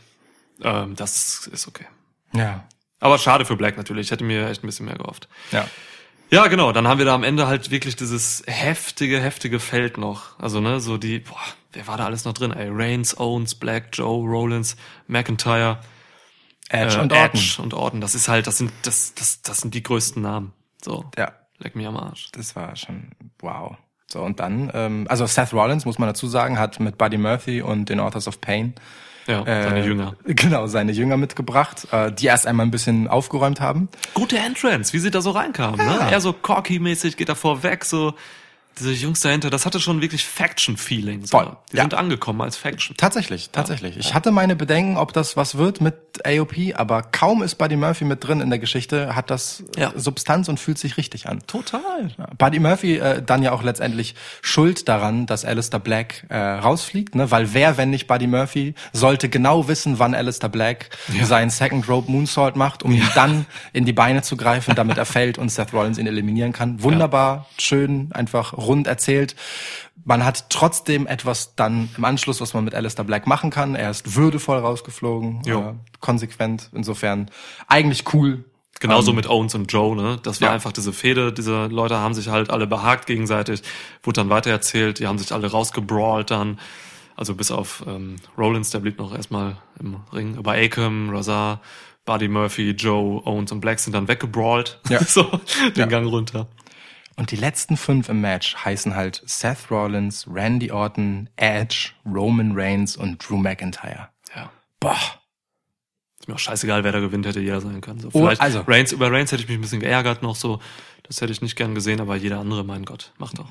Ja gut, Orton hätte ich jetzt nicht haben müssen. Edge. Ach stimmt, Orton nicht. Ja, ja. So. Orton hat auch erst. Edge wäre vielleicht ein bisschen zu krass gewesen. Das, ich glaube, das hätte er auch nicht gewollt, so in, an der Stelle. Ja, gut, Edge wäre heftig gewesen. Aber da, da, da kommt dann der Mark in mir durch. Also Edge sehe ich immer als Nehm ich, nehm ich. WrestleMania-Sieger, alle Champions halten.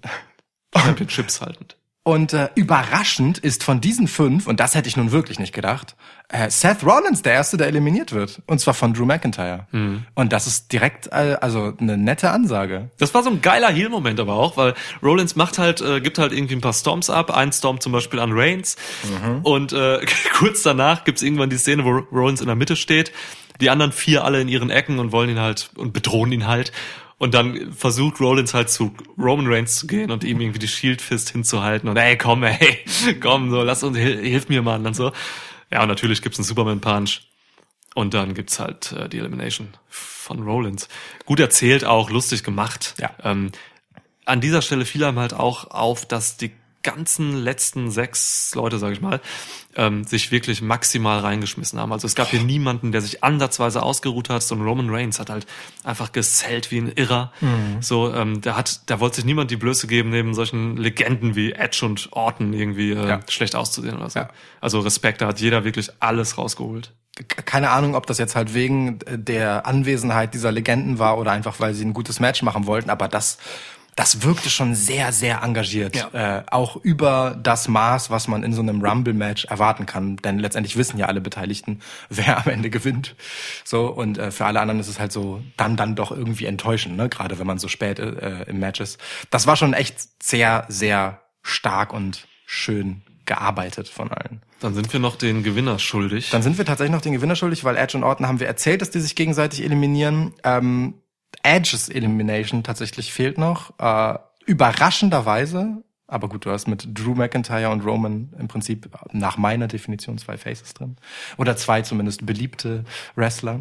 Ähm, und irgendwie soll keiner so richtig äh, das Arsch sein, das Edge eliminieren muss. Es musste dann Roman machen. Ja. Und in dem Moment war schon so, okay, also wenn Roman sich den Hand, den Schuh, den Buhmann Schuh anziehen muss, dann wird man ihn nicht wieder danach noch gewinnen lassen. Und so kam es. Drew fucking McIntyre gewinnt das Royal Rumble Match der Männer. Und es ist großartig. Mit einem irren Claymore einfach gegen Reigns noch und dann weg damit. Großartig. Also ich freue mich wirklich wahnsinnig. Das ist der Push seit, seit Beginn des Schwitzkastens eigentlich. Im Juli 2018 wollen wir McIntyre an die Spitze, zumindest ins Main Title Picture Ja. pushen und äh, es ist uns gelungen nach, äh, keine Ahnung, ne, in der letzten Dekade angefangen. Ja, äh, eben. Seit, seit zehn gelungen. Jahren bemühen wir uns darum. Ne? Also Und jetzt haben wir Drew McIntyre im Main Event von WrestleMania. Leck mich am Arsch. Geil. von Three-Man-Band zu WrestleMania Main Event. Das reimt sich sogar. Ja. Geil. Gut, haben wir noch einen Titel für unsere Folge. Ne? Ob das die Überschrift ist, die sich Drew McIntyre gewünscht hat mit diesem Sieg. Ey, Geil. aber vergleicht mal einfach alte Bilder von Drew McIntyre zu 3MB-Zeiten und Ja. ihn jetzt so. Man jetzt. sieht genau, warum Drew McIntyre jetzt dort ist, wo er ist und damals nicht. Der, der klickt halt auch einfach mit dem Publikum, ne? Also, äh, das hat man auch in diesem Match gesehen, wie, wie gut er seinen Charakter einfach im Griff hat und spielt und der Tweak vom dem, was er die letzten Monate, die letzten Jahre im Endeffekt als Heel gemacht hat, zu dem, was ihm im Endeffekt jetzt beim Publikum overgebracht hat, ist, ist winzig. Das ist super äh, glaubwürdig und konsequent. Ja. So, ähm, er hat einfach angefangen, das Ganze ein bisschen spaßig zu finden, so und Ja. so ein bisschen selbstironisch zu sehen und und fertig ist. Er hat immer noch die gleiche Härte, die gleiche Arroganz auch im Endeffekt. So, ähm, das ist eigentlich immer noch ein Arschloch, aber halt irgendwie relatable. So, es ist total gut. So, also ich meine, guck dir den an. So, du Ja. traust dich doch nicht dem zu widersprechen. Nein. Also man muss vielleicht zu sagen, guck dir den mal an, ist so etwas, das ähm, Niklas sehr oft während des Matches gesagt hat, wenn es, wenn ich halt sowas gesagt habe wie, boah, ob Drew McIntyre noch fliegt und so, ja, guck dir den an, wer soll den denn eliminieren? Klar, völlig K-Fape. ja, Äh, war schon schön. Ja, aber also, ich Ich fand, find's- äh, wow. Cora geht auch einer ab wahrscheinlich. Großer McIntyre-Fan. Shoutout La Hermana de Mariposa. Ja. Ähm, boah, ja, ich bin einfach zufrieden. man hat allen Grund, zufrieden zu sein mit Drew McIntyre als Sieger. Ja. Das ist jemand, der, der wirklich viel gearbeitet hat an dem, was er im Ring macht und auch äh, letztendlich mit dem Publikum macht in der Interaktion. Auch als Heel war er ja schon super.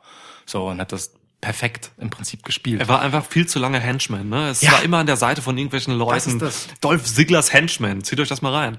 und So. dann auch Corbins, ne? Also so. Ähm, Dann Corbins auch noch. Also wirklich, das war einfach vergeudete Zeit, so. ja. Aber er ist halt echt noch, äh, er ist eigentlich im besten Wrestling-Alter noch. Er ist 34. Das heißt, da kannst du echt noch ein paar Jahre ähm, on top sein, so. Ja. Und das wird er auch. Also wenn er sich nicht verletzt, dann Gottes Willen macht die letzten drei Jahre Drew McIntyre WWE Party. Wie soll er sich denn verletzen? Guck dir den mal an. Ey, aber dieser Moment, als Drew McIntyre reinkommt und Brock Lesnar vor ihm steht und auf einmal sieht Brock Lesnar gar nicht mehr so bedrohlich aus. Ja, das ist so. Das ist schon upsi. Ja. Das ist, das ist tatsächlich schon ein Statement. Total. Ich gönn's ihm mega, muss ich ganz ehrlich sagen. Ich äh, find's, find's super. Schön. Das ist äh, jemand, der viel Geschichte mit vielen Akteuren hat. Das ist ja auch nicht unwichtig, wenn man sich in so einen Spot begibt. Aber eben noch nicht so viel äh, tot durchgekaute Geschichte, sondern einfach äh, frische Sachen ermöglicht, die man bisher eben nicht hatte und erst recht nicht vor dem Hintergrund, dass er einfach noch nie einen der Top-Titel gehalten hat. So, nun dürfte es gegen Brock Lesnar gehen, wa? Ja. Also alles andere wäre irre. Wenn er jetzt nicht Lesnar nimmt, jetzt auch, du hast es am Anfang zu dem Frauenmatch auch gesagt, Stories wurden halt auch in diesen Rumble-Matches geschrieben. Das heißt, äh, zwischen McIntyre und Lesnar auf definitiv. Also wäre völlig wahllos, wenn er jetzt äh, so Fiend nehmen würde. Ich glaube, das geht sogar auch gar nicht nach aktuellen Regularien. Ich meine, ich habe mal irgendwo gelesen, dass der Gewinner von Raw sich dann auch den Raw-Titel quasi nehmen Äh, muss. Im Event selbst haben die Kommentatoren es schon so gespielt, als dürften sie sich aussuchen, Ja? gegen wen sie antreten, ja. Okay, das Vielleicht wir- könnte, dürfte man theoretisch ja auch den Intercontinental-Titel nehmen. Oh Gott. ja. Also, Oder weiß. 24-7, äh, Ja. 7-Eleven, Kentucky South, äh, Minnesota West Railroad Title. Ja, Ja. genau. Der, der übrigens nicht im Event war. Schade. Ja. Ja. R-Truth hätte ich gern gesehen noch. Irgendwo. Bei Sean Deng oder so. Hält R-Truth ihn jetzt wieder irgendwie geheimnisvollerweise? Ich Ich dachte. glaube Mojo, stimmt. Ja, Mojo. Ja, ja aber ich- also ich verbinde hätte- einfach immer Ja. den Titel mit R-Truth. Ist Für ja mich auch- ist er immer Titelhalter. Er ist ja auch Rekordhalter in Titeln überhaupt bei WWE. ne? Niemand hat jemals einen einzelnen Titel so oft gehalten wie R-Truth, den 24-7-Teil. Großartig. Aber was absurd genug ist, ehrlich gesagt. Aber ja, ähm, Wundervoll. wundervolles Event. Also das Event an sich, wie, wie, ich habe das anfangs schon gesagt, die Matches um, abseits der Rumble-Matches haben mich nicht überzeugt. Das waren, ähm, das hätten auch einfach Raw oder SmackDown Main Events sein können. Voll, Da ja. hat mich jetzt wirklich nichts mitgenommen. Äh, Kritik groß. Lob riesig bei den Rumble-Matches, allen voran dieses überragende Männer-Rumble-Match. Ja. MVPs dieses ganzen Pay-Per-Views für mich Brock Lesnar, Ja. Bianca Belair, Edge und Drew McIntyre. Ja. Ja. Würde ich jetzt tatsächlich niemanden mehr hinzufügen. Also es gab noch andere Leute, die so ihre Standout-Momente haben, aber das waren eben nur Momente genau. und, und nicht so wirklich über eine längere Zeit äh, etwas getragen haben, dass man sagen kann, ähm, ähm, der MVP-Status wäre da gerechtfertigt. Ja. Nehme ich, ja, nehme ich, nehme Cool. ich, nehme ich mit. Dann gebe ich das so weiter an Schwitz Stats, die tragen Genau. das ein. Genau, in die offiziellen Geschichtsbücher. Damit ist es in der offiziellen äh. Datenbank des Wrestling. Ja, Ja, geil. wundervoll, wundervoll, wundervoll. Okay. Ähm, schön. Der steht da am Ende, weißt du, im Match, nur mit Leuten, die letzten vier, die den Rumble schon gewonnen haben. und schlägt den Schnippchen. Ja, Geiler Typ. geiler Drew Typ. McIntyre. Drew McIntyre. Drew McIntyre. Das war das letzte Mal, dass ich. Äh, oh Mann, Alter, ich mach aus jetzt.